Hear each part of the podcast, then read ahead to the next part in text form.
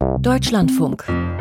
Corso. Kunst und Pop. Der beste Platz für Jodie Foster, um ihre Schauspielkunst zu zeigen, ist aktuell Alaska. Sie unter anderem stellt Julian Ignatowitsch vor, denn der hat die Serien des Monats.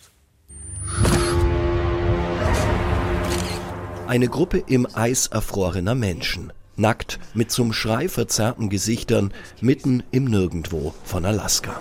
It's gonna be a shit bowl. No answers. Bunch of angry people.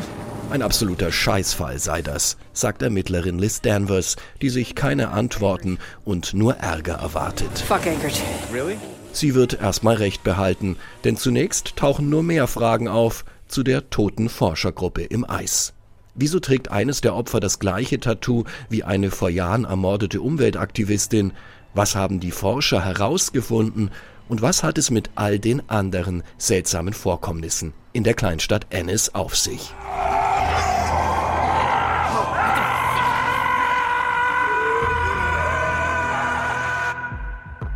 Zwei Dinge machen diese Serie zu einem Erlebnis. Zum einen die dunkle, eisige Atmosphäre Alaskas mitsamt der Mythen der dort auch ansässigen indigenen Bevölkerung.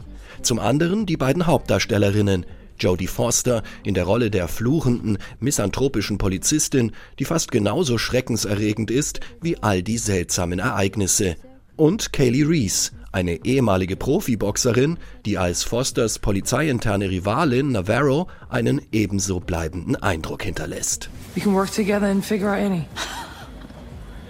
No. I'm not working with you again ever. You think I want to work with you? I do, actually. Yeah. Take a look in the mirror, Liz. No one can stand you. In diesem stimmungsvollen Mix von harter Realität und Paranormalität erinnert die neue True Detective Serie tatsächlich wieder an die so erfolgreiche erste Staffel. Nachdem die beiden letzten Staffeln, zwei und drei, jede erzählt einen eigenen Kriminalfall, eher enttäuschten. Fünf Jahre hat die Entwicklung des neuen Stoffs gedauert. True Detective-Schöpfer Nick Pizzolato fungierte dabei nur noch als Produzent und hat die Fäden fast ganz aus der Hand gegeben an die Mexikanerin Isa Lopez, die diese Fortsetzung als Showrunnerin, Regisseurin und Drehbuchautorin nahezu allein verantwortet hat. Stop fucking around! Hey, this is a crime scene!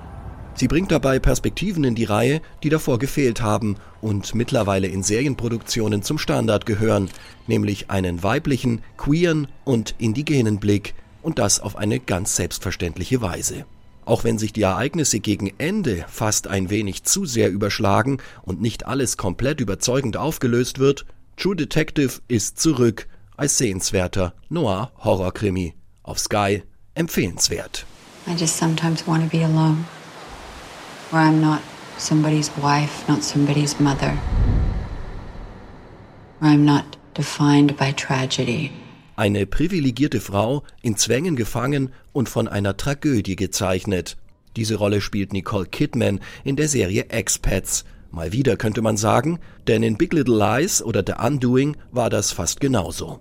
In Expats ist die Kulisse dafür aber nicht einer der teuren Küstenorte in den USA, sondern Hongkong in China und das ist eine willkommene Abwechslung.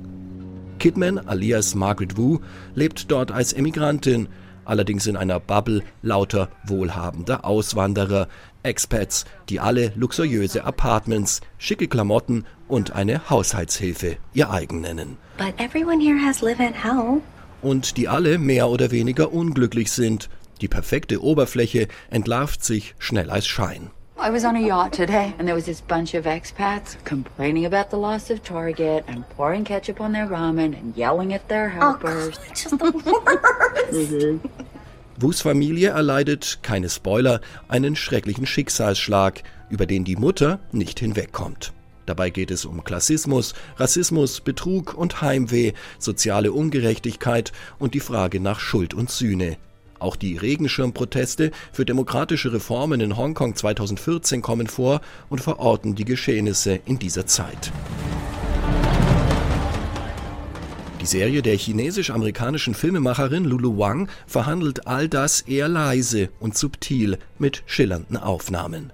Und auch wenn der Serie teilweise ein zu westlicher Blick sowie ein unsensibler Umgang mit den Regeln während der Corona-Pandemie bei den Dreharbeiten in China vorgeworfen wurden, kann man entgegenhalten, wenigstens ist Hongkong bzw. China überhaupt mal in einer westlichen Serie präsent. Und das durchaus mit sehr unterschiedlichen Facetten. Expats auf Amazon empfehlenswert. Julian Ignatowitsch empfiehlt True Detective und Expats.